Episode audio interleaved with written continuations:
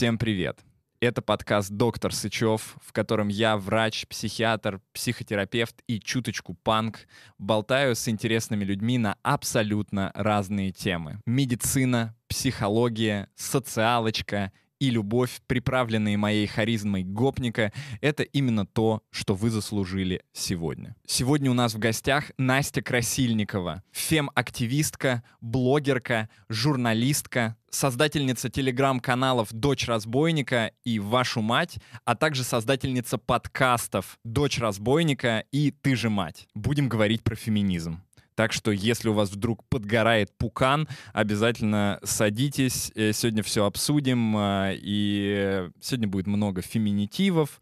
Сегодня будет много э, всего, на что обидятся брутальные и неприятные сексистские мужики. Но перед началом, конечно же, небольшая реклама.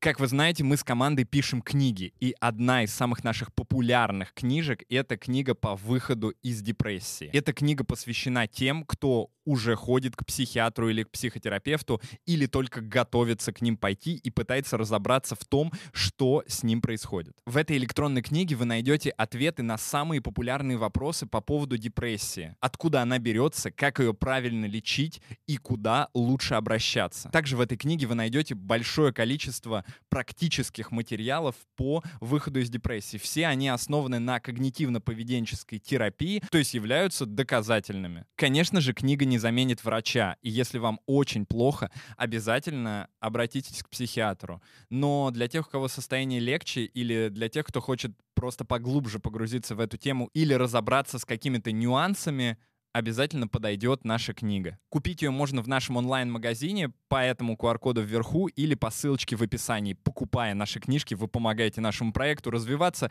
и мы становимся больше и снимаем еще больше новых классных видосов. Банки Холл. Привет. Привет. Э, очень э, сложная тема, потому что э, она, наверное, ну, для нас с тобой не будет казаться сложной, э, и потому что мы в этом варимся. Но у меня всегда есть ощущение вот этого пузыря, в котором все все знают, и в котором э, есть какое-то взаимоуважение, принятие, отсутствие каких-то там агрессивных этих ограничений и так далее — но как будто бы э, вокруг э, происходит какой-то пиздец. Э, и вокруг вообще все не так. И вот сейчас э, ты мне рассказала историю про City Mobile, и я бы хотел с этого начать, чтобы просто немножечко люди поняли, насколько есть проблема, что она проявляется даже э, вот э, в том, в чем я себе даже не представляю. Я иногда, знаешь, задумываюсь о том, вот что было бы, если бы я был женщиной, и я, ну, мне страшно прям. Mm-hmm. То есть у меня ощущение, что, ну, во-первых, э, я, я прям точно знаю, точно уверен, что я был бы максимально радикализирован. И второе, я понимаю, что это, ну, все время какой-то есть страх. Потому что, ну, я, например, лет там после 15-16, когда на меня постоянно нападали какие-то гопники там во дворах, после этого я уже не чувствовал опасности, и вот ну, до сегодняшнего момента я чувствую опасность только там рядом, может, с полицейскими. А женщины, с которыми я общаюсь э, достаточно часто, практически все говорят о том, что опасность везде. Ты в пятерочку не можешь иногда нормально сходить, потому что тебе надо проходить через темные дворы, в которых бухают какие-то непонятные личности. Вот, поэтому сразу для тех, кто смотрит, э, это есть, это существует, даже если вы на это пока закрываете глаза. Давай начнем с истории про City Mobile. Расскажи, пожалуйста, что случилось. А, наверное, нужно пояснить для тех, кто меня не знает, что меня зовут Настя Красильникова. Я журналистка и фем-активистка. И последние несколько месяцев я занимаюсь только своими проектами. У меня есть два блога. Один из них называется «Дочь разбойника». Это телеграм-канал, который посвящен э, приключениям сексизма и женоненавистничества в российских медиа и рекламе. И из него вырос э, подкаст, который тоже называется «Дочь разбойника», в котором э, я много говорю о современных женщинах, о том, как они живут, собственно, с этими женщинами говорю.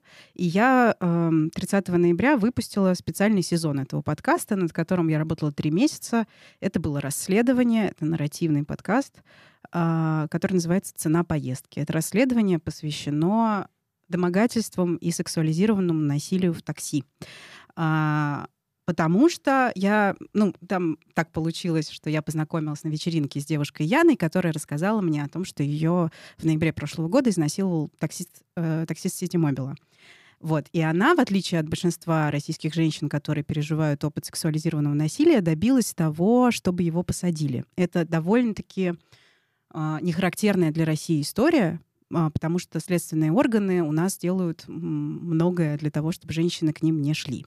Э, в подкасте там мы тоже про это много говорим. И помимо того, что меня взбудоражила история Яны, просто потому что она преодолела невероятное количество препятствий да, на пути к тому, чтобы добиться, ну, назовем это справедливостью, хотя это не она, а, меня еще очень задело, и я поняла, что меня задевает это давно. То обстоятельство, что корпорации Яндекс и ВК, который раньше был Mail.ru, которому принадлежит Ситимобил, не делают ничего для того, чтобы защитить пассажирок от насилия от таксистов. Слушай, а как это вот происходит? Можно тебя чуть-чуть перебью, чтобы вот э, понять? То есть это прям э, э, постоянная практика, я так понимаю, достаточно. И почему женщина не может обратиться в полицию? То есть в чем заключаются вот э, проблемы, с которыми они сталкиваются, когда идут в полицию? Ну вот, например, если мы говорим про опыт изнасилования. Этим занимается, во-первых, Следственный комитет, а не ОВД. Это важно знать, что если вас изнасиловали, то идти нужно в СК, а не в ОВД. А, и изнасилование, как правило, это, как, говорят криминологи, латентная форма преступления. Это означает, что оно довольно сложно доказуемо, потому что, как правило, изнасилование происходит в обстоятельствах, в которых есть два человека, очень сложно собрать доказательную базу, потому что для того, чтобы доказать, что изнасилование было, необходимо пройти медосвидетельствование. Оно а, должно быть осуществлено, как правило, чтобы все точно собрать в первые сутки, а лучше в первые три часа после изнасилования. Женщины, одна из причин, да, по которым это очень редко доходит до суда, женщины в первые три часа после изнасилования приходят в себя, моются в душе, Э, как бы рыдают э, или не рыдают, как-то, в общем, пытаются что-то с этим сделать. Вот. Потом, когда они приходят э, в органы, к сожалению, очень часто бывает такое, что правоохранители не заинтересованы в том, чтобы заводить такие дела и расследовать их. Опять же говорю, потому что они Сложно сложные, да. И плюс к тому этот вот стереотип, да, вот это э, мнение, что изнасилование это обязательно что-то, что произошло ночью в темном парке, а, а на самом деле, как показывает практика, изнасилование чаще происходит а, там, дома от знакомого человека. И очень многие правоохранители, они вот находятся в плену стереотипов о том, что сама виновата. У женщин, у девушек, которые мне давали интервью, у многих спрашивали, например, ну, может, ты бухая была? Ну, может, ты юбке короткой была слишком, ну, может, ты слишком поздно ночью шлялась, ну и так далее. Вот, хотя совершенно очевидно, что ну, невозможно спровоцировать изнасилование. Да? Это то, что выбирает преступник, он выбирает это сделать. Вот. Ну и, в общем, комплекс вот этих причин приводит нас к тому, что э, э мало кто, во-первых, обращается в органы, а во-вторых, даже если обращение произошло и заявление зарегистрировано, редко дела доходят до суда. Вот. И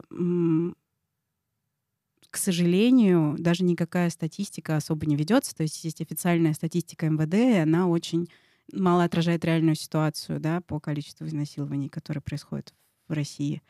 Вот. И да, это вот такая большая проблема. Ну, в общем, короче, про такси я коротко расскажу. Mm-hmm. Известно, что такое происходит в такси. Я часто читаю в Фейсбуке истории женщин, которым довелось пережить что-то такое, начиная от, там, не знаю, демонстрации половых органов, заканчивая, собственно, изнасилованиями или просто комментариями из серии там эм, вашей маме зять не нужен, там, я не знаю, а вот давай я к тебе поднимусь, я так хорош в постели. И что с этим делают корпорации? Как бы, казалось бы, особо ничего. В общем, я э, для этого подкаста э, добивалась очень долго интервью с э, людьми, которые руководят проектами по безопасности в Яндекс Такси и Ситимобиле. Добилась, взяла эти интервью, очень сложные. А, и вот вчера Ситимобил обновил правила Это называется стандарты работы для таксистов. Теперь там пункты 7 и 8 гласят, что запрещено э, дотрагиваться до пассажиров, Э, если вы хотите, например, помочь поправить ремень безопасности, сначала спросите, можно ли это сделать. И запрещено делать какие-либо комментарии, касающиеся внешности, э, делать интимные намеки и намеки сексуального характера. Ну, то есть они прямым текстом признают, что домогательство и харасмент существуют. И для меня это победа, потому что это, в принципе, выделилось из общей массы неприятных случаев, которые могут произойти в такси, не знаю, поругались из-за денег с водителем mm-hmm. или еще что-нибудь такое. Вот. Как бы тот факт, что это, в принципе, появляется где-то в стандартах работы, говорит о том, что это, в принципе, признается как проблема. Потому что очень сложно заставить даже корпорации Хотя это, да, не, не государство. Это ну, вроде это, как да, люди... Это вроде как э, коммерческие, да? Да, да, да, которые, ну, у которых есть какая-то другая власть, угу. которые могли бы и, может быть, даже было бы классно, если бы хотели бы об, облегчить женщинам жизнь, позаботиться о них как-то, да, ну, предпринять ну, какие-то если... дополнительные усилия. Ну, конечно. Нет, вот, даже но... если взять просто капитализм, это же, ну, хорошо, больше женщин будет пользоваться услугами такси, просто из-за того, что они чувствуют, там будут себя в безопасности. Да, вот. Но, к сожалению, даже вот заставить их признать, да, что такая проблема есть, это не так легко, как может показаться. Слушай, ну это круто. Это мне, ну, мне кажется, это прям большая победа. Ну. Сто процентов. Э, я прям в восторге, если честно. Хотя вот для меня Яндекс — это какой-то ну, наверное, такой островок э, либерального э, общества, как будто бы, ну, иногда кажется, но mm-hmm. с другой стороны, я понимаю, что, наверное, в условиях сегодняшней России вряд ли это так. Послушай подкаст. Обязательно. А, ты сказала, и это, я думаю, что э, важный тоже момент, сказал, что после этого ты столкнулась с волной хейта. Угу. А, вот, казалось бы, да. что здесь можно хейтить, с какой точки зрения и кому это вообще может не нравиться. Угу. И вот мне кажется, что это как раз очень хороший переход на то, что из себя представляет вообще феминизм и э, с чем сталкиваются именно женщины, даже если они делают откровенно хорошее, полезное дело. То есть, ну вот расскажи, как я, это вообще работает? Я, честно говоря, тоже была удивлена, потому что мне казалось, когда я занималась этой темой, что ну тут-то не может быть э, ничего противоречивого. Ведь вроде бы очевидно, что насиловать плохо. Это даже в Уголовном кодексе mm-hmm. написано. Ну, казалось бы, ну что тут может быть непонятного? Вот. Но, к сожалению, есть ощущение, что людей триггерит вообще слово феминизм, триггерит э, тот факт, что я, например, называю себя фем-активисткой а, в сочетании с а, какими-то а, делами, которые я делаю, это становится поводом для а, ну, как правило, да, это оценки моей внешности. Вот, например, одна девушка написала когда это вот от девушек, от женщин, это, конечно, особенно болезненно. То есть от мужчин я особо ничего не жду и привыкла к самым разнообразным а, комментариям. Вот, а когда девушки такое пишут, это прям тяжело. А вот она написала, что, ну, э, про меня, что эта унылая, уродливая баба может не волноваться, потому что никакого насилия и вообще э, в половой акт с ней вступить можно только по приговору суда в качестве высшей меры, так что ей ничего не грозит. Вот. И это тоже такое, знаешь, очень, э, как бы сказать, опасное заблуждение, потому что, к сожалению, жертвами сексуализированного насилия становятся люди любой внешности, э, люди с любыми, я не знаю, могут, могут стать, не знаю, парализованные люди, могут стать жертвой сексуализированного насилия, люди в инвалидных колясках, люди без ног, без рук. Э, все нету никакого м, параметра, по которому одни становились бы жертвами насилия чаще, чаще. чем другие. И это горькая м, правда. И а, слово феминизм в России, и, кстати, между прочим, я занимаюсь э, этим уже, наверное, лет шесть, и мне кажется, что в последнее время стало все ухудшаться. Это триггер. А, ухудшаться? Ухудшаться. И у меня, правда, такое ощущение, что отношение к феминисткам, оно а, прям как-то стремительно летит куда-то в пропасть. А, и, наверное, важно сказать, что это такое, потому что многие считают, что феминизм — это борьба за равноправие. Я считаю, что это не так. Э, и я говорю, что феминизм — это борьба за права женщин, и в этих, э, казалось бы, это вроде бы похожие да, какие-то штуки, но на самом деле это принципиально разные вещи. Мы говорим о равноправии, например, когда мы говорим о а, одинаковой зарплате э, да, у людей, которые занимают э, одинаковые должности, если это мужчина и женщина, они должны получать одинаковые зарплаты. Это как бы некоторый равный доступ к оплате труда. Да? В этом есть действительно борьба за равноправие. У нас в России, по официальным данным, это вот Ольга Голодец в 2019 году э, приводила эту цифру, разрыв в зарплате между мужчинами и женщинами 30%. Женщины получают на 30% меньше, чем мужчины. В среднем, но, да, получается? Да, но на самом деле феминизм — это борьба за права женщин. Потому что у женщин есть некоторые специфические права, которые нужно защищать, которые не нужно защищать мужчинам. Что это такое? Совершенно очевидно. То, о чем мы говорим, это, во-первых, защита от насилия. Это защита от домашнего насилия, жертвами которого в 89% случаев становятся женщины. Хотя всегда много комментариев э, по а поводу того, тоже что насилуют, мужиков, мужиков тоже, тоже бьют, бьют. Да, жены угу. э, колбасой, там, в общем, э, много чего интересного тоже вспоминается на эту тему. Но, тем не менее, статистика говорит нам, что все-таки женщины, да, э, как правило, пострадавшие от домашнего насилия в России, это просто чудовищная проблема. А защита от насилия в родах. Это вообще исключительно женская проблема. Мужчины не рожают, поэтому они не сталкиваются с акушерской агрессией, с э, хамством и чудовищными вещами, которые происходят в российских роддомах. А, защита от домогательств и харасмента. Мужчины тоже становятся жертвами домогательств, такое бывает, но, а, к сожалению, в непропорционально меньшем количестве случаев, чем женщины. Право, простите, пожалуйста, не могу это не упомянуть, mm-hmm. на а, грудное вскармливание публичное и защита этого права. А на грудное вскармливание там, где это удобно женщине и ее ребенку, это тоже специфически женское право, за которое мы все еще вынуждены бороться. Ну и такого можно, в общем, привести довольно много а, в пример. Безусловно, я не буду сейчас на самом деле говорить о том, как страдают мужчины. Это, наверное, это про другое. Да.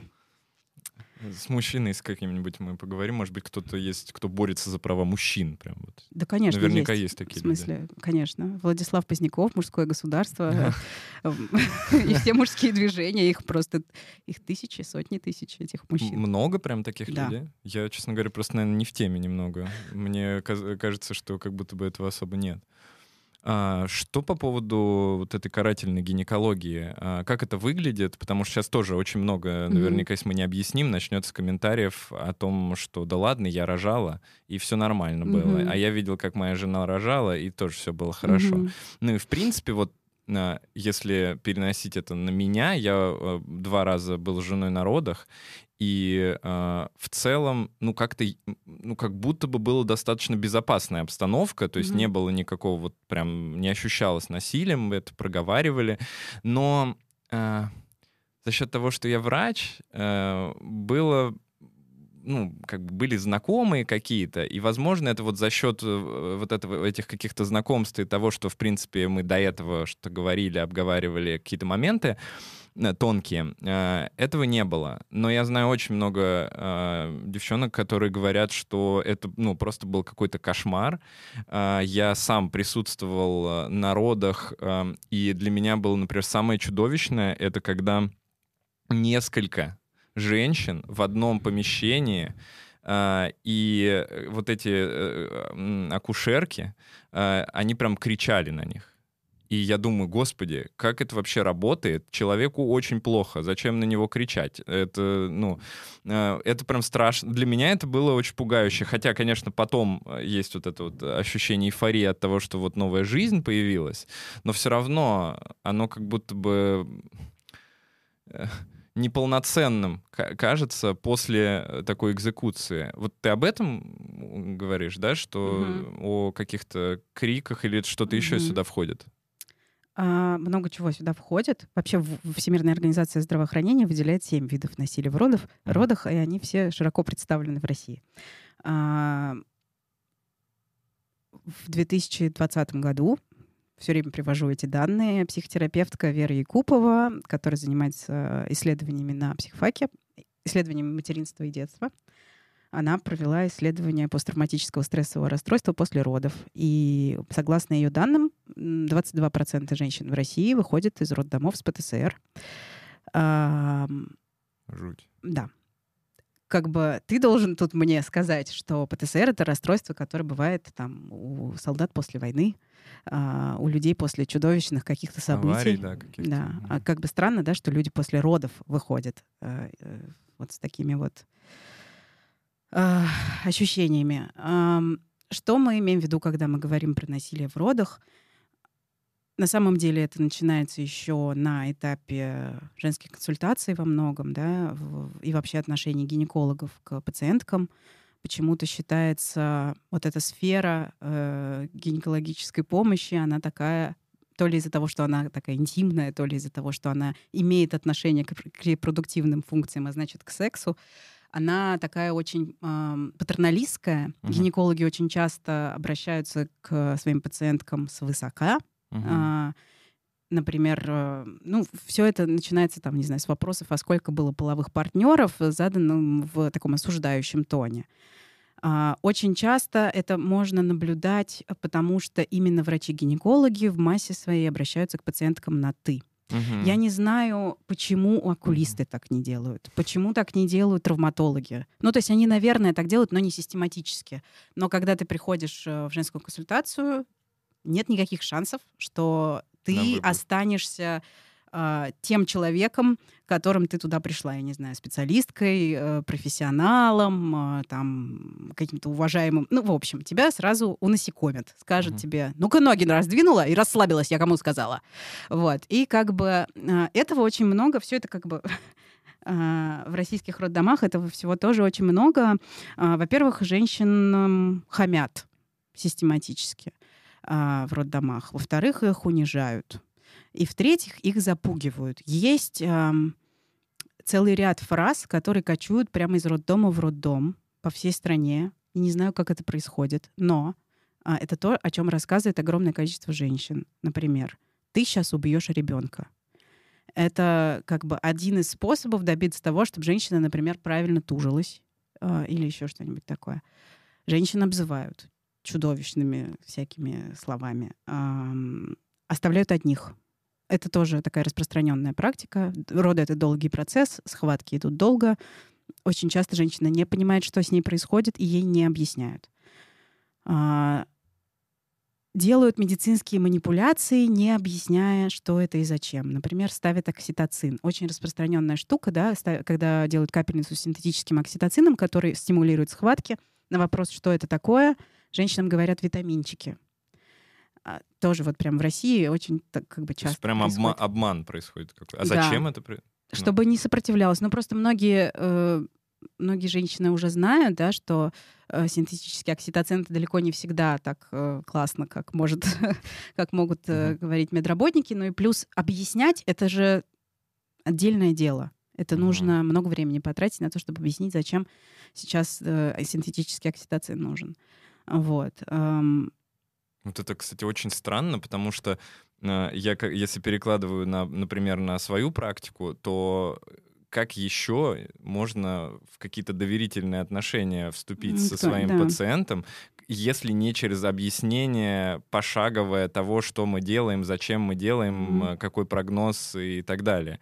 Мне кажется, что э, когда так врачи делают, э, занимаются каким-то обманом, они самостоятельно рушат эту и так тонкую нить, связь э, между собой и пациентом. Да, есть ощущение, что у многих э, врачей-акушерок, которые работают в системе родовспоможения в России, нет задачи построить доверительные отношения. А, многие женщины, которые выходят из российских роддомов, говорят, что это конвейер по производству новых людей. И это ощущение, оно э, и у меня тоже было после моих родов.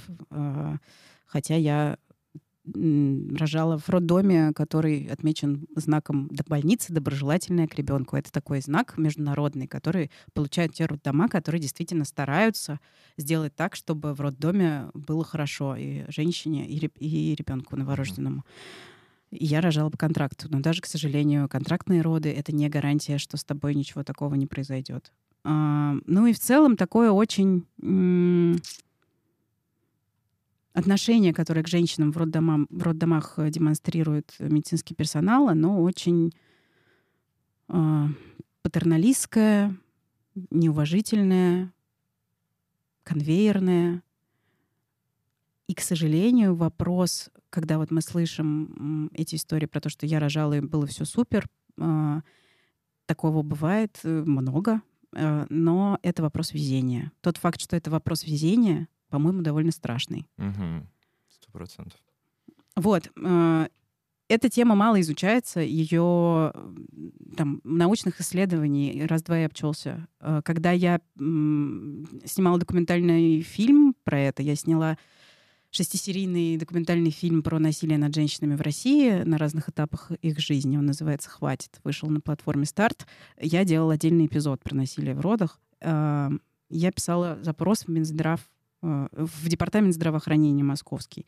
И мне ответили оттуда — а зачем вы вообще на эту тему собираетесь разговаривать? Что вы запугиваете молодых мамочек? Вот. И это тоже, и это тоже на самом деле проявление того самого патерналистского отношения, что женщины — это не люди, а какие-то молодые мамочки, которых не надо запугивать, хотя э, вообще-то здорово знать, какие риски могут тебя ждать, и здорово готовиться к тому, что, к сожалению, такое бывает. Ну и надо это понимать как минимум. Это как э, совсем, если ты заранее знаешь, что есть опасность, то, во-первых, ты можешь отказаться вообще. А когда э, вокруг э, какой-то вакуум и вообще непонятно, что происходит, то ты такой пытаешься найти ответы в историях э, знакомых, которые уже через это прошли, и это тоже чудовищно. Тут, наверное, еще важно сказать, что есть и врачи, и акушерки, и долы, и активистки, которые очень стараются поменять эту систему. А как? А, ну, во-первых, есть э, индивидуальное сопровождение да, на родах. И, кстати, вот тот факт, что ты сейчас рассказал, что ты со, своей, женой ходил на роды, это, в принципе, очень э, круто, да, потому что когда присутствует на родах партнер, почему так важны партнерские роды, шансов, что ты стал, станешь жертвой акушерского насилия, меньше. Потому mm-hmm. что рядом есть человек, который находится в сознании, который соблюдает твои интересы, который в состоянии, там, может быть, ознакомлен с твоим, твоими пожеланиями относительно mm-hmm. родов и в состоянии твои интересы защищать. А, партнерские роды это круто. Да, это замечательно. Да, э, ну и тот факт, что они, в принципе, появились в российских роддомах, это тоже достижение, а, которое было большим количеством усилий разных врачей, акушерок и э, активисток, которого они добились, да, это... То есть это было запрещено, получается? Это, это, это было не прописано. Сейчас это, по крайней мере, в вот этих вот гайдлайнах Минздрава оно прописано, да, пандемия там внесла свои коррективы, понятное дело, сейчас это опять как-то все сложно, но, в принципе, мужчина имеет право э, прийти со своей женой на роды при наличии там у него флюорографии, каких-то uh-huh, еще там анализов uh-huh. и всего такого, э, даже по ОМС, да, по э, то, что называется бесплатно, хотя это не бесплатно, да, обычная медицина на наши налоги, все равно uh-huh. мужчина имеет право, если у роддома есть для этого господи, как по-русски-то, facilities. Ну, в общем, если у них, э, для, если у них, например, предродовая не общая. Uh-huh. Вот если, как ты описал, э, четыре женщины вместе на креслах рожают в одной комнате, мужа одного из них туда, понятное дело, не пустят, да? Но сейчас, опять же, это все потихонечку меняется. Вот. Но не меняется, к сожалению, вот это вот отношение. А смотри, вот э, муж может прийти. Он может прийти только если он официальный муж, или, например, э, ты можешь взять с собой подругу. Э, ты можешь взять с собой маму. По-моему, в некоторых случаях подругу, но там, по-моему, все-таки гораздо проще это сделать, если у вас, да, заключен брак с этими бюрократическими вопросами. Они еще, роддома имеют право по-разному с ними обращаться. Где-то ты пройдешь, если вы не в зарегистрированном браке, где-то нет. Потому что есть какие-то общие рекомендации Минздрава, а есть э, приказы, по которым работают конкретные медицинские учреждения, и они могут отличаться, противоречить угу. друг другу иногда. Да уж. Не, ну это, конечно, это тема, которая вообще не освещается. Ну как, вот я ну, перед вот тобой я сижу, име... я не, ее не, освещаю. Я имею в виду в широком э, ну, понимании ну, мало, этого, да. да, то есть это, а, я понимаю, что есть ты, и наверняка есть достаточно много локально изучающих и описывающих эту проблему женщин в основном, наверное, а, но вот так широко, чтобы это показывать, это же должны по телевизору показывать, mm. по идее. А мне сейчас пришло в голову, э, что э, есть борцы да, за права мужчин, вот эти мужское государство и так далее. Но есть же и мужчины, которые э, являются профеминистами, да, и которые занимаются правами женщин. Но я слышал... Кто это? Ну, блогеры, по крайней мере, я пару раз встречал таких, а, которые не то что заним... Я не знаю, на самом деле, чем они занимаются, ну, просвещением каким-то, наверное, в большей мере. А, насколько это вообще актуальная повестка? Насколько это есть э, на Западе, может быть? И насколько это приемлемо, на твой взгляд, в принципе? То есть у меня э, иногда складывается такое ощущение, я в некоторых источниках это читал, что мужчина не в полной мере вообще может э, этими делами заниматься, потому что все равно где-то он будет ассоциировать себя все равно с мужчиной, Мгм. а не с женщиной. И ему сложно до конца эмпатически понять, э, что происходит, и поэтому с этим есть какие-то проблемы. Мгм. А, Я в некотором смысле разделяю точку зрения, что эмпатически понять, что это такое, когда тебя, не знаю, по заднице бьет э, проходящий мимо мужчина только потому, что ты женщина, э, не всякий мужчина может. Да и, наверное, никакой не может, да? Ну, представить это можно, э, но... Да, можно себе это Да. представить, но невозможно, наверное, представить уровень опасности, да, который с Мгм. этим связан, и вот эти вот ощущения, которые а, женщины испытывают в такие моменты. Но а, я очень приветствую а, любую помощь, э, любую инвестицию в то, чтобы мужчины поддерживали этот дискурс. А, я знаю мужчин, которые этим занимаются. И эту поддержку чувствовать чрезвычайно важно. А, К сожалению, ее чудовищно мало. А, К сожалению, большая часть мужчин это люди, которые, которых очень устраивает традиционное распределение ролей, хотя а, так называемая токсичная маскулинность Мгм. э, вот это вот э, комплекс некоторых эм, установок, в которых растут э, мужчины в России, да, про то, что ты сильный, ты должен добиваться, ты должен зарабатывать, не ныть, и вот это вот все. Токсичная маскулинность супер вредна э, и для морального, и для физического здоровья мужчин. Мгм. А, и вот эти гендерные стереотипы, про которые так много говорят феминистки, они э, есть гендерные стереотипы, направленные и в сторону мужчин, и разрушать их и бороться с ними это тоже некоторая задача, которую я, например, перед собой не ставлю, потому что мне интереснее женщины, потому что я считаю, что женщины поражены в правах гораздо сильнее, и им гораздо сильнее нужна активная помощь. Но мужчины могли бы. Мужчины могли бы ставить перед собой эти задачи, и мужчины могли бы да, больше поддерживать э, активисток и вообще женщин. Мгм. Ну, это важно, да. Я, я думаю, что если ты это понимаешь, э, ну, как мужчина, да, то, э, наверное, достаточно просто делать какие-то шаги. В этом нет ничего страшного, сто процентов, потому что ну, 10 лет назад я вообще понять не имел, что такое феминизм, и э, для меня это ну, просто казалось чем-то, что там где-то происходит, вот в основном в Европе, может быть, где-то в Америке, локально в Мгм. России, но э, глубоко в эту тему я не погружался, какой-то повестки я не видел. Сейчас вокруг огромное количество информации на русском языке, можно эту информацию с удовольствием э, попробовать, э, посмотреть, э, переложить на себя, подумать, насколько действительно есть большая проблема и заняться этим. Мужчины, давайте. А, давай чуть-чуть а, посвятим нашего времени тому, чтобы разобраться, какие есть э, направления феминизма вот в данный момент. Давай с тобой не будем, наверное, уходить куда-то в прошлое и говорить про волны, а, Но давай поговорим о том, чем отличаются вот э, Red Fem, да, э, повестка, и, э, ну, может быть, есть еще какие-то, да, локальные, о которых я не знаю, группы феминисток, Мгм. и чем они занимаются, в чем отличие, и почему периодически есть какие-то даже споры внутри э, этих сообществ. Я люблю говорить, что феминистки, они как люди разные. И я не могу говорить за всех, да, я говорю за себя, и это очень важно, потому что а, внутри между феминистками очень много разных споров и противоречий, и они не всегда, скажем так, очевидны снаружи. А, Радфем — это радикальные феминистки. А, это женщины, которые считают, что мужчин, от мужчин условно только зло. Mm-hmm. И нужно стараться жить так, чтобы с ними поменьше пересекаться. Их на самом деле совсем немного.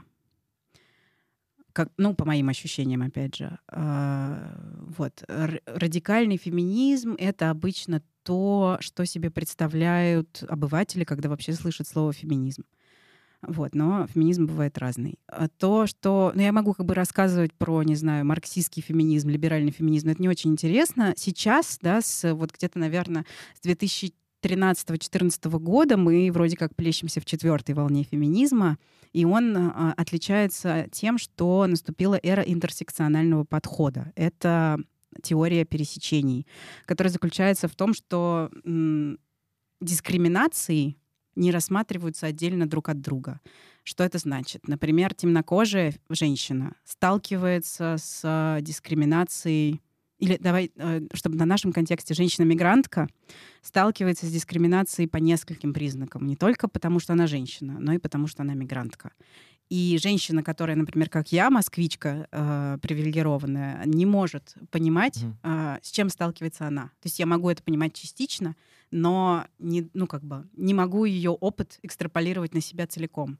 Вот. А, и, собственно, интерсекциональный подход, он как раз в этом и заключается, что мы понимаем и анализируем то обстоятельство, что женщины могут быть, и вообще дискриминации, они смешиваются, пересекаются и образуют такое большое облако угнетения, в котором... А, кому-то чуть сложнее, кому-то чуть проще. Да. Вот. А, собственно, вот так. Но опять же, мне всегда хочется вернуться немножко в российский контекст, а, когда, вот знаешь, мне очень часто там предъявляют что-нибудь вроде а там охота на ведьм, э, бедного Криса Нота обвиняют, э, уже э, от, отменили культура отмены, mm. то все, как не стыдно, презумпция невиновности, э, значит, вот, еще никто не доказал, что он кого-то изнасиловал, а уже с ним разорвали контракты, сломали человеку жизнь. И мне в этот момент всегда хочется сказать, чуваки, мы живем в России, у нас нет культуры отмены, у нас э, изнасилования не расследуют, у нас э, нет закона о противодействии домашнему насилию, у нас женщинам некуда пойти, когда их мужья избивают. Ну вернитесь немножко с небес на землю. Эти проблемы, там, перегибы новой этики, возможно, где-то существуют, но не здесь. 100%. Здесь как бы сейчас абсолютно другая э, ситуация. Здесь, э, ну, мы в некотором смысле в каменном веке по сравнению с, не знаю, ну, не, не со Штатами, но там, не знаю, со скандинавскими странами, условно. Угу. Ну, то есть э, культура отмены... Я пытаюсь понять э, и вспомнить, да, о чем здесь э, вообще речь, потому что я не помню ни одного э, публичного человека, которого у нас в России э, вот это... Э, Тут, например, хорошо отменила. вспомнить э, кейс э, с депутатом Леонидом Слуцким, которого э, несколько журналисток обвинили в домогательствах. А, и после этого с ним не случилось ничего. По-моему, он даже в суд на них подавал. Нет, он в суд на них не подавал, но была этическая комиссия Госдумы, а. которая собралась и постановила, что ничего неэтичного mm. в его действиях, а он, напомню, хватал за лобок, э, говорил «зайчутка моя, пойдем», ну, в общем, предлагал mm. разные вещи. Ничего неэтичного в его действиях не нашли, потому что якобы не нашли этому подтверждений, хотя вроде как какие-то из этих разговоров были записаны на диктофон. И у него, но с его карьерой ничего не произошло, она, в принципе, даже пошла в гору. И хорошо напоминать себе о таких м, эпизодах, когда рассуждаешь про чудовищную культуру отмены, которая сломала людям жизнь. Угу. Понимаю Не, переживания за Криса Нота. Человек, конечно, пострадал. Очень, да. Наверное, из э, тех миллионов, которые у него есть сейчас, немножко миллионов у него теперь отняли, потому что какие-то сделки у него там сорвались. Но ну и плюс не факт, что это будет длиться вечно, и вполне возможно, что через 2-3 года он вернется. И... Да, вот, в общем, хочется, да, как-то возвращаться немножко в российскую реальность. А что с трансгендерными женщинами? А, почему я вижу... Я подписан на паблики угу. феминистские, и они разные. Угу. И вот есть один паблик, я не знаю, зачем я на него подписан, э, там какие-то страшные истории постоянно рассказываются, но я как-то себя вот... Uh, ну, немножко, чтобы держать и понимать, в чем э, реальная проблема вот здесь на улицах, я эти страшные истории периодически читаю, захожу и читаю. Э, и там э, очень такое радикальное отношение к мужчинам и очень радикальное отношение к трансгендерным женщинам. И э, это, ну вот в этом плане выглядит очень жестко, потому что ну, там прям вот э, какие-то обзывательства и, и вот это. И этого я вообще немножко не понимаю. И вернее как, я понимаю это, опять же, с точки зрения Запада, например, в, ну, где есть действительно какие-то ситуации, в которых э, трансгендерная женщина изнасиловала, изнасиловала женщину, и это становится повесткой, и э, решается вопрос по поводу общественных туалетов и так далее. А, есть ли какая-то проблема у нас в этом плане? Я просто ну, недавно разговаривал с трансгендерными ребятами, и там хватает э, беды у них у самих вообще с этими всеми делами. А, ну вот как раз среди радикальных феминисток есть такое, ну назовем движение, которое звучит, называется ТЕРФ, транс-эксклюзивные радикальные феминистки. Что значит трансэксклюзивные? Значит, что они исключают транс-женщин из э, женщин.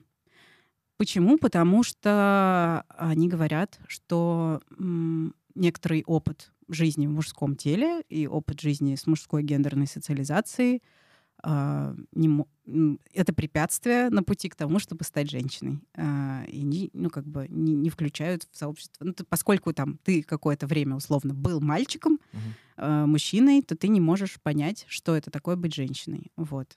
Собственно, есть вот такое ну, это, конечно, интересно. Но это отдельная, угу. некоторая отдельная группа. Вот, она, опять же, я говорю, что много, много разных людей, да, у, у, у людей разные взгляды, и в том числе у феминисток могут быть разные взгляды, и это супер нормально. В Инстаграме очень интересный вопрос был, бывают ли правые феминистки?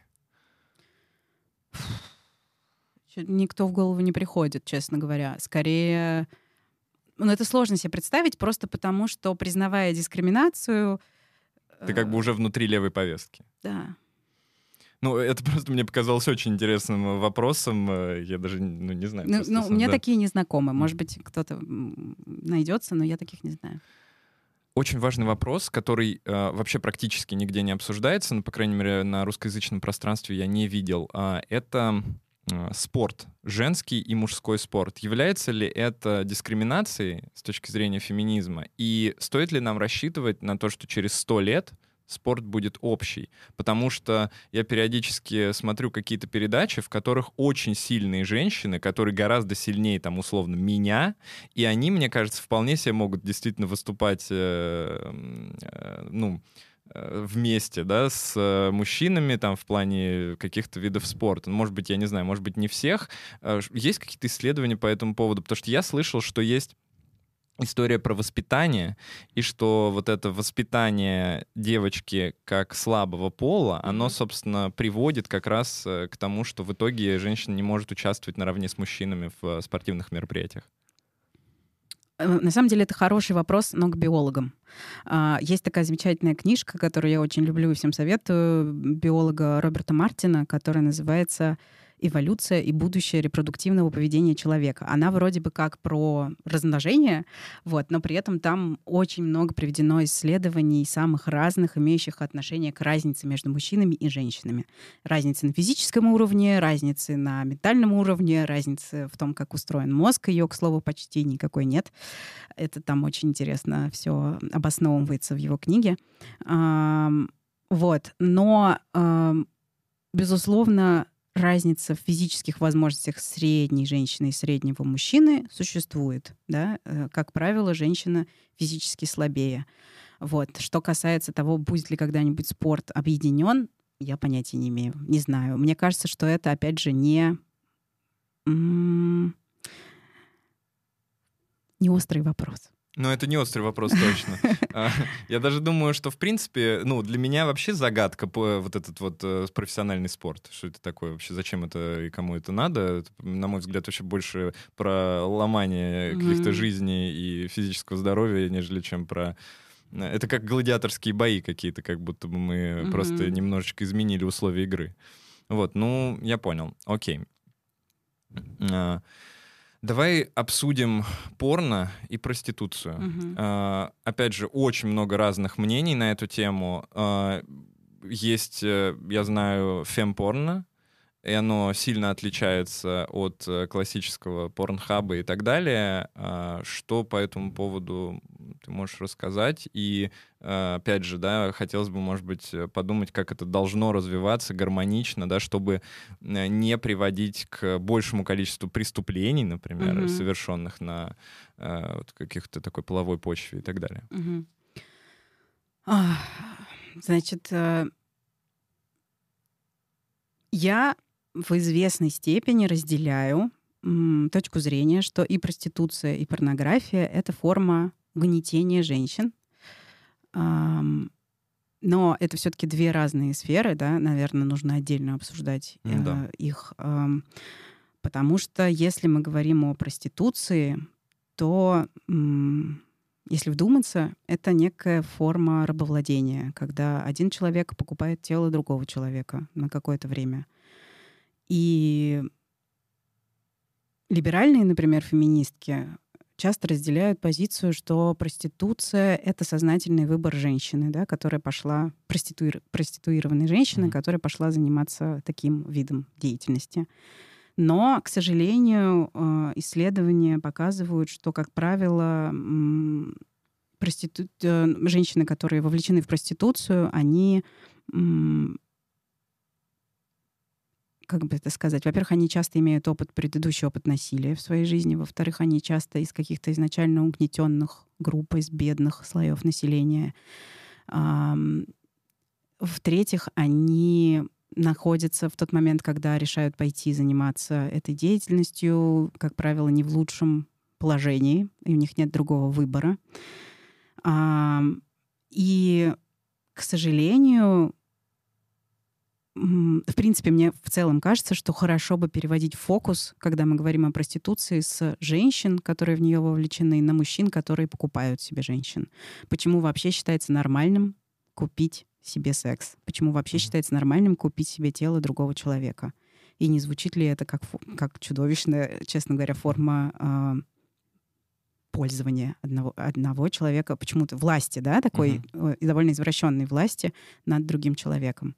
Ну и в скандинавских странах, я так понимаю, там как раз э, наказывают э, не женщин, а мужчин. Женщин, э, да, есть так, так называемая шведская модель, а, которая заключается в том, что женщин, которые вовлечены в проституцию, поддерживают, дают им разнообразные ресурсы на восстановление и налаживание собственной жизни, а уголовному преследованию подлежат мужчины, которые покупают э, секс, и мужчины, которые, сутенеры, условно, которые Мгм. да, организовывают э, А к чему это приводит в итоге? То есть есть ли какая-то динамика в Да, этих говорят, странах? что, э, опять же, каких-то свежих исследований у меня сейчас в голове нет, но говорят, что это эффективно, что шведск- шведская модель работает. а, И, ну, опять же, это какая-то очень суперпрогрессивная страна с э, небольшим населением, с давно существующей верой в права женщин, в- с, с идеалами равноправия, с квотами, в, с гендерными квотами в на, на всех уровнях там, Мгм. и так далее. Вот, поэтому это ну, некоторый уровень сознания, который где-то там. Ну, у них что-то, я смотрел, разница э, между зарплатами все равно есть, но она есть. там что-то 0,02% Да, да, да, да, да. какая-то Ну, вот э, такая. э, в в- кстати, в среднем по Европе она 20%. А, разница в зарплатах между мужчинами и женщинами. Поэтому это, к сожалению, все еще тоже ишью у Мгм. них. И домашнее насилие это тоже проблема у них, несмотря на то, что законодательство, как правило, очень повернуто в сторону женщин и соблюдения их прав. Но все равно это, это настолько как бы, большая пропасть, что даже в прогрессивных странах ее все еще приходится преодолевать. И вроде как на это еще много лет должно уйти. Да. Это какое-то тоже я читал исследование, что да, что 256. да, вот. на преодоление гендерного разрыва. Но опять же, пандемия ковида отбросила нас э, еще дальше. То есть Мгм. теперь э, количество этих лет растет. Ну, то есть любой катаклизм, я так понимаю, он приводит к откату в этом плане, потому что у людей больше тревожности, больше каких-то проблем, и на фоне этих проблем это до- домашнее насилие, например, оно становится более популярным. Да, ну а в пандемию, понятное дело, всплеск домашнего насилия зарегистрирован был везде, и связано это с тем, что люди сели дома. Угу. Люди сели дома и были фрустрированы э, тем, что происходит вокруг. И... Ну, это, конечно, но все равно это ужасно. То да. есть это, э, с одной стороны, это вроде как прагматично можно к этому отнестись и сказать, да, вот два человека так много времени вместе, но с другой стороны это же, ну, все равно не дает никакого права ударить там или э, как-то эмоционально насиловать другого mm-hmm. человека рядом с тобой. Жуть. А, а к порно? А, в, порно, спорная ситуация такая. Э, основная претензия к порно у феминисток заключается в том, что во-первых, это тоже форма эксплуатации женщин, а во-вторых, оно формирует нереалистичные представления о том, как, устроены, как устроен секс. Uh, нереалистичные представления. В порно очень много насилия, uh, и в результате женщины, во-первых, сами порноактрисы часто становятся жертвами сексуализированного насилия, во-вторых, женщины, которые сталкиваются с мужчинами, воспитанными порнографией, uh, тоже имеют больше рисков стать жертвой сексуализированного насилия. И в целом, если о сексе судить по порно, то э, к женщинам это э, предъявляет очень много требований, опять же, да, потому угу. что если судить по тому, что показывают в порно, мы все должны быть определенного м, телосложения, секс должен выглядеть определенным образом и так далее. Вот. Э, Определенные позы и заканчиваться всегда мужским оргазмом. Да, именно так. А, что касается феминистского порно, оно действительно существует. А, существует порно, сделанное женщинами, в котором очень много внимания уделяется реалистичному изображению женского тела, э, э, женскому удовольствию. Ну и в целом это выглядит, конечно, Просто если посмотреть, обычное порно и феминистское порно — это действительно абсолютно разные, разные продукты. Вещи, да, да, да. Вот. Э, так что так, да, порно формирует нереалистичные ожидания. Ну, то есть, э, в принципе, фем-порно, у него вот какое-то будущее в феминистском сообществе существует. Я еще раз говорю, что феминистское сообщество — это такое э, некоторое эфемерное понятие, потому что феминистки разные, у них mm-hmm. разные представления. Э, фем-порно красивое, мне нравится. Я могу говорить за себя. Ну да, это, наверное, самый оптимальный вариант. А, у меня еще э, вообще на самом деле вот, эм, конечно, это печально, что э, есть такое прекрасное движение, э, в котором так много людей, и все равно внутри происходят какие-то конфликты. Uh-huh. Но я слышал и другую точку зрения, касаемую в основном публичных э, женщин, э, которые занимаются какой-то феминистской повесткой, ну, где-то. И э, часто бывает, что женщина занимается феминистской повесткой, но, например, с точки зрения медицины, она ведет какую-то мракобесную работу. Ну, типа там она условно там остеопат э, или этот э, астро астролог или что-то такое. И эм, если какой-то хейт э, в эту сторону начинается, то как будто, ну вот это, это не мое мнение, это просто я об этом читал тоже, mm-hmm. что есть э, какие-то поблажки с точки зрения, что зато она вот делает много всего для э, фем-сообщества, э, но в то же время она как бы вредит э, в целом. То есть как, как с таким происходит? Не, не знаю ни одной феминистки-остеопатки или, астролога. или астролога. Ну, в смысле, нет. Я знаю, на самом деле, э, женщин, которые увлечены, э, скажем так, темой потустороннего, а, и которые при этом разделяют фемповестку, но это не активистки. Ну, в смысле, mm-hmm. многие женщины-феминистки и не активистки при этом, но ни одной феминистки-остеопата я не знаю. А я знаю много феминисток. Mm-hmm. Как правило, они имеют какое-то отношение или к журналистике, или к политической борьбе, а, вот. И редко, когда они э, действительно всерьез занимаются медициной. Хотя вот, например, есть э, гинеколог Татьяна Румянцева. А, не знаю, знаешь ты ее или нет. Она медицинский директор клиники Фомина. И вот она вполне себе феминистка, которая феминистские идеи реализует и в медицинской практике. И это круто. Ну да, но, но она прям доказательный да, врач. Да. да. Давай про феминитивы поговорим. Давай, конечно. Мне очень нравится, сразу скажу. Я, когда вообще начал э, погружаться в эту тему, я удивился, почему так много негатива к ну, какой-то прекрасной, а, абсолютно э, части феминизма и даже части вообще русского языка, потому что, на мой взгляд, язык должен меняться, э, он должен отвечать запросам общества, и это абсолютно нормально, то, что сто лет назад люди говорили как-то определенным образом, сейчас люди говорят вот так. Сто а... лет назад знаешь, сколько феминитива было? Ого-го. Больше было? Да. Расскажи, пожалуйста. Ну, во-первых, э, в дореволюционной России угу. было много феминитивов, которые сейчас режут ухо. Э, всем. А куда они делись? Почему так произошло? Ну, э, Потому да черт что его знает. Сов- Советский Союз случился? В Советском Союзе тоже были феминитивы. Товарищка, угу. э, доярка. Э, и не знаю, мне кажется, что скорее их стерли 90-е чем э, Советский Союз. Но, кстати, это вопрос к лингвистам, почему они исчезли. Есть еще такая м, область э, языкознания, которая говорит нам о том, что, например, генеральша или докторша феминитивы, которые не оскорбляют ничего уха вроде как, угу. они э, придуманы для обозначения жены генерала или доктора.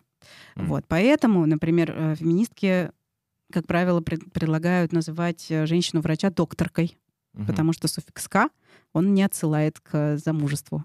Вот. Э, но тут на самом деле это очень интересная тема, потому что это ужасно смешно, что всегда, когда я куда-нибудь прихожу или делаю какой-нибудь там, э, ну что угодно, кусок контента, документальный фильм, я могу рассказывать про насилие, про чудовищные вещи, которые с женщинами происходят, про там э, изнасилование, домогательство, харасмент, э, фемицид, убийство женщин, да, на, на почве гендерных стереотипов. Но как только я упомяну феминитивы или, или употреблю феминитив, все будут слушать и, и кивать, но как только я употреблю феминитив, все просто забрало, падает, и все такие, как коверкать русский язык? вот, это очень смешно. Или, например, сами многие феминистки говорят, что типа, о, господи, да это вообще не проблема, как называют женщин. Э, вы со своими феминитивами... Давайте сначала добейтесь того, чтобы закон о домашнем насилии приняли, потом будете заниматься всей этой вот херней, связанной с феминитивами. На самом деле, мне кажется, что это взаимосвязанные вещи. Потому что зачем нам нужны феминитивы? Вот зачем нам нужны феминитивы? А, ну, во-первых, а, мне кажется, я, знаешь, можно зайду не с этой стороны. Я вот для себя понял, почему нужны феминитивы, а, с точки зрения того, что я представил, что меня называют докторка, угу. и что есть только слово докторка, угу. а доктор нет и, соответственно, нет э, разницы, и мне это, ну, не очень комфортно. Я не скажу, что это меня бы прям э, как-то, наверное, там разрушило, но в целом это было бы неприятно, скорее всего, потому что здесь я себя позиционирую и ощущаю гендерно как мужчина, и, соответственно, мне приятно, когда это вот слово для меня оно существует. И э, вот э, у меня, наверное, вот с этой стороны я могу сказать, что это очень важная штука. Если ты ощущаешь себя женщиной, то, наверное, гендерно ты хочешь себя ассоциировать с какими-то словами. И для этого, наверное, нужны феминитивы. Именно так. Они нужны для видимости женщин. Они нужны для того, чтобы женщины были видимыми. Угу. Вот, например, очень хороший пример. Есть режиссер Женя Беркович. Как ты думаешь, это мужчина или женщина? Ну, видимо, женщина. Да. Но по ее имени и с, со словом режиссер в начале ты никогда не поймешь, что это женщина. А если ты назовешь ее режиссеркой, то станет понятно, что Женя девочка. Uh-huh. А, вот. И феминитивы нужны нам для того, чтобы делать женщин видимыми, говорить о том, что среди профессоров есть профессорки, среди, не знаю, докторов, есть докторки, среди гинекологов есть гинекологини. А, это нужно среди журналистов есть журналистки. Почему-то даже при э, иногда вот при употреблении общеупотребительных феминитивов у некоторых возникают проблемы. И там женщина, например, может сказать, я поэт, а не поэтесса. Вот. И это, ну, на мой взгляд, довольно странно. Это нужно нам для того, чтобы делать женщин видимыми, чтобы говорить о том, что среди всех людей и среди разных профессий есть и женщины в том числе. Это важно. И, по-моему, э, нету, скажем так, в фемповестке каких-то неважных проблем. Э, невидимость женщин в профессиональном смысле — это одна из причин, по которой женщины сталкиваются с дискриминацией и насилием. Когда мы не говорим о женщинах как о части профессионального сообщества, например, не употребляя феминитивы, это приводит к тому, что мы не замечаем их проблем, это приводит к тому, что мы не замечаем их в принципе, это приводит к тому, что мы относимся к ним как к чему-то само собой разумеющимся, а потом это приводит к дискриминации к сожалению. Мне кажется, что это довольно такая простая логическая цепочка. Поэтому мне кажется, что феминитивы — это важ, важно. А, с другой стороны, я сама очень часто адаптируюсь под э, изменчивые условия этого мира. И, например, а, когда я знаю, что предстоит разговор с человеком, которому придется еще много чего доказывать, mm-hmm. я не буду представляться авторкой, я пред... там авторка телеграм-канала «Дочь разбойника», я представлюсь создательницей телеграм-канала «Дочь разбойника». Я использую употребительный феминитив для того, чтобы не провоцировать вот эту долгую дискуссию о коверкании русского языка. Ну, коверканье русского языка, это, конечно, вот само по себе, вот просто, э, ребята, задумайтесь, это что значит коверка? Это язык. Ну, то есть он подвижен это э, как э, с образованием, вот то же самое, мне кажется, очень хорошая метафора, что э, мы сейчас учимся по образованию, которое было придумано, чтобы мы все на заводе работали в школе у нас вот такое же образование mm-hmm. абсолютно, которое для того, чтобы каждый человек мог по выходу из школы пойти в техникум и потом на завод. И мы вот учимся, потому что это образование тогда было актуально. Нам кажется, что оно вот и сейчас остается актуальным. Оно не актуально. То же самое касается русского языка, который сто лет был одним, сейчас другой, через сто лет будет третий, потом четвертый. А, поэтому это и для меня это просто какая-то ну, странная какая-то история, что мы не можем вводить. Зато половина людей там э, заменяют 30% э, своих слов на английские, это кого-то бесит, кого-то не бесит, да. Ну, дайте уже друг другу разговаривать, э, как кто хочет. С феминитивами, мне кажется, важно такое простое правило. Я его, по крайней мере, придерживаюсь. Когда я с женщинами говорю, и, там мои героини представляются определенным образом, и я использую те слова, которые они используют для того, чтобы себя представить. Если кому-то комфортнее называться ученым, я, там, не знаю, Маша, и я ученый. Угу. Будешь ученым.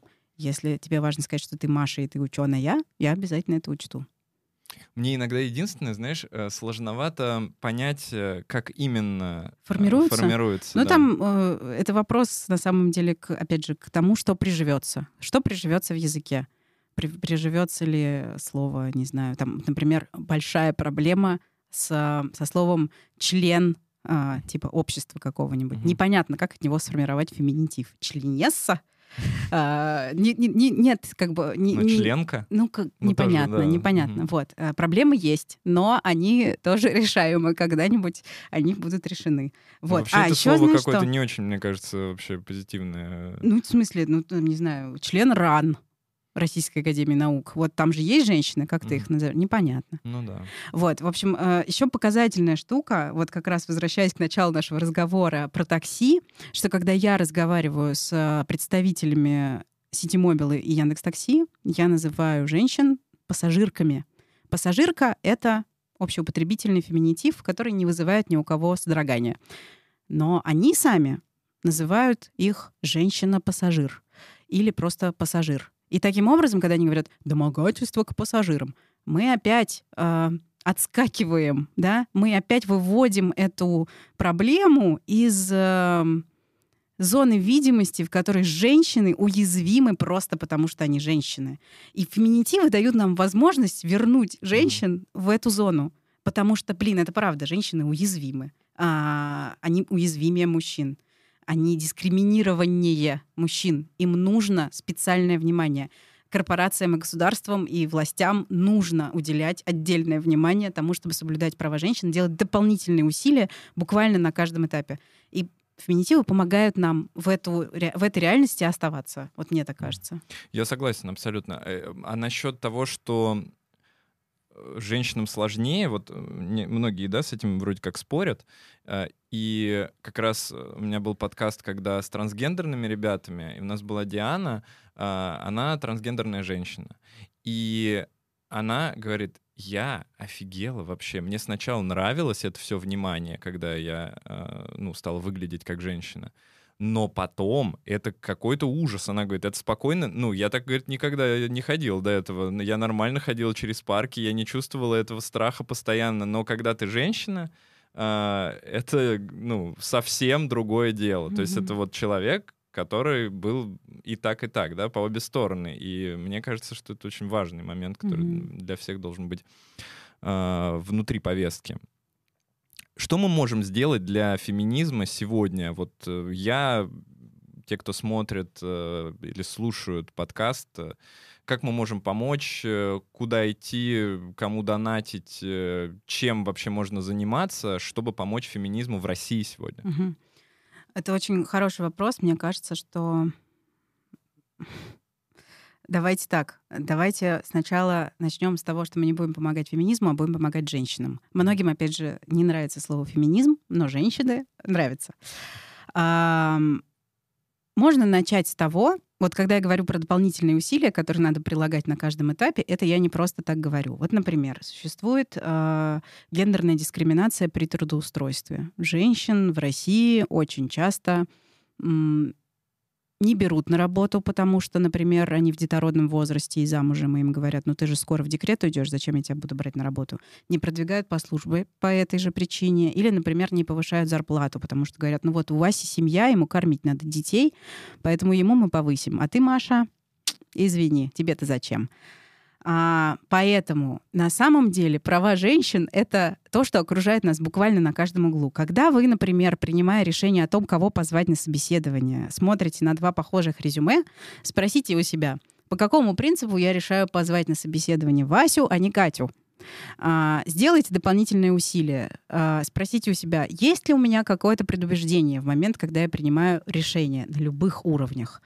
А, не ущемляю ли я права женщин? Это сложный вопрос. Это реально приходится вытаскивать себя за волосы и э, думать отдельно о том, о чем мы не привыкли думать. Но, блин, это нужно делать.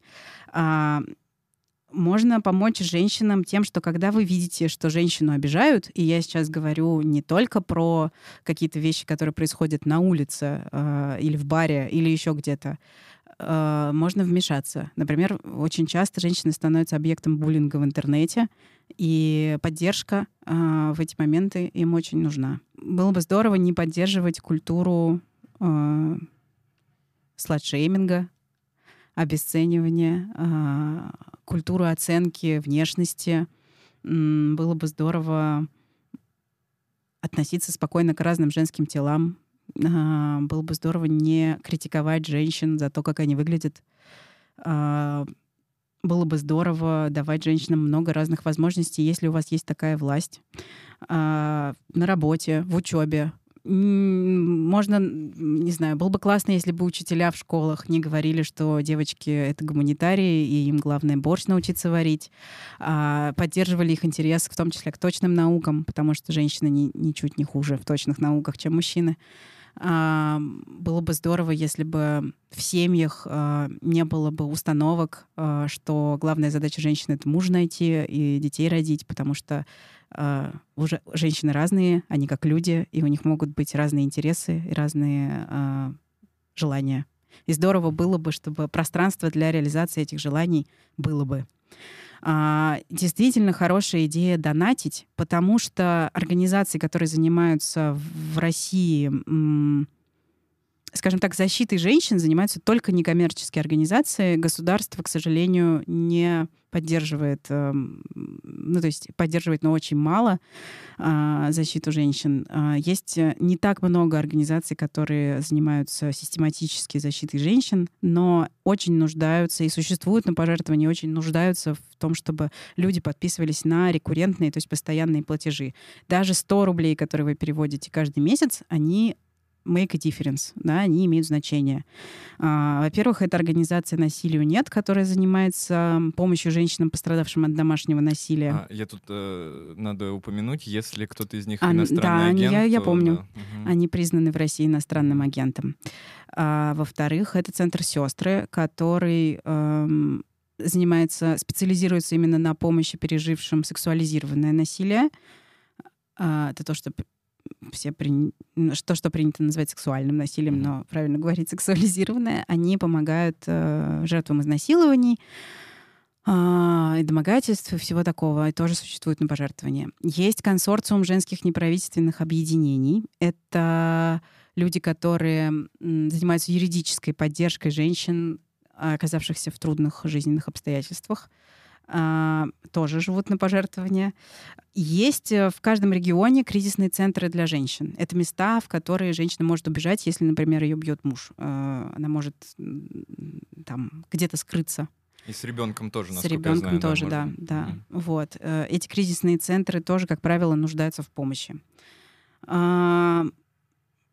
Наверное, я, конечно, сейчас не все назову, но э, всегда можно поинтересоваться, какие организации есть в вашем регионе, в вашем городе, и узнать, какая помощь может быть нужна им. Потому что помощь может быть не только финансовой, она может быть и деятельной, она может быть и какой-то материальной, условно, не знаю. Какие-то организации принимают женскую одежду, потому что женщины, например, в убежище могут прибегать вообще без всего там, с детьми, без одежды, без всего, по морозу, босиком. Это не э, редкая ситуация. Вот. Э, можно, если хочется помочь, можно узнать, какие организации у вас в городе или в регионе есть и что им конкретно нужно. Э, очень хорошо помогать информационно. Очень хорошо, в принципе, распространять э, идеи борьбы за права женщин, идеи вообще существования прав женщин очень хорошо не поддерживать э, в целом вот этот вот э, дискриминационный дискурс. Э, это может быть что угодно. Когда на работе на 8 марта вы собираетесь в переговорной и говорите женщинам, что они украшения коллектива, в следующий раз не делайте этого. В следующий раз скажите им, поздравляем вас, женщины, с 8 марта, днем борьбы за эмансипацию и равноправие, потому что 8 марта — это праздник феминисток. А, это день борьбы за эмансипацию и равноправие, а не день украшения коллектива. И это супер важно. Спросите у женщин, чего им не хватает на рабочем месте. А, сделайте работающую политику борьбы с домогательствами и харасментом, если вы работаете в корпорации или в большой компании, или даже в маленькой компании.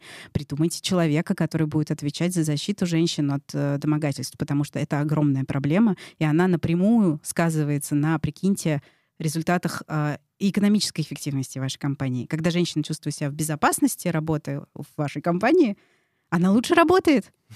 Прикол! Как странно, да? И вы больше зарабатываете. Это выгодно. То есть, на самом деле, э, исследования э, европейские, которые изучают вот эти вот практики борьбы с харасментом, они показывают, что это супер выгодно всем. Всем.